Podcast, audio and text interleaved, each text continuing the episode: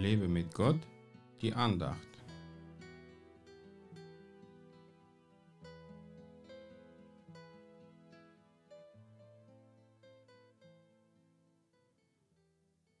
Denn das ist mein Blut, das des neuen Bundes, das für viele vergossen wird zur Vergebung der Sünden.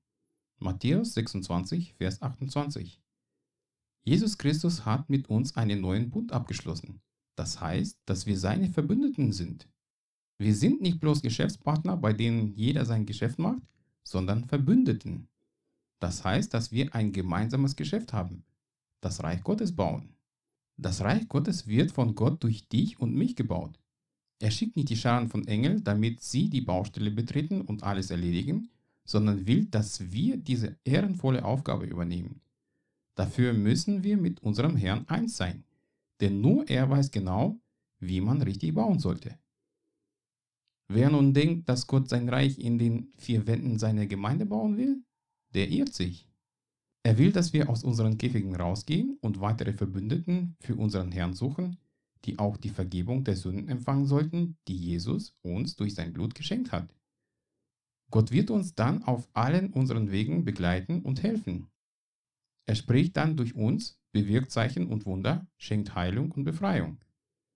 Wenn du nun darüber nachdenkst, dass du ein Verbündeter des Schöpfers des ganzen Universums bist, dann müsste dieser Gedanken dir doch viel Mut machen, um von so einem wunderbaren Gott jedem zu erzählen und so noch mehr Verbündete Gottes zu gewinnen. Bei diesen Gedanken verschwinden auch alle Minderwertigkeitskomplexe.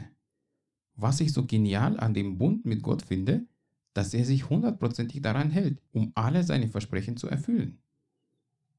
Es gibt niemanden, der so treu ist wie unser Gott.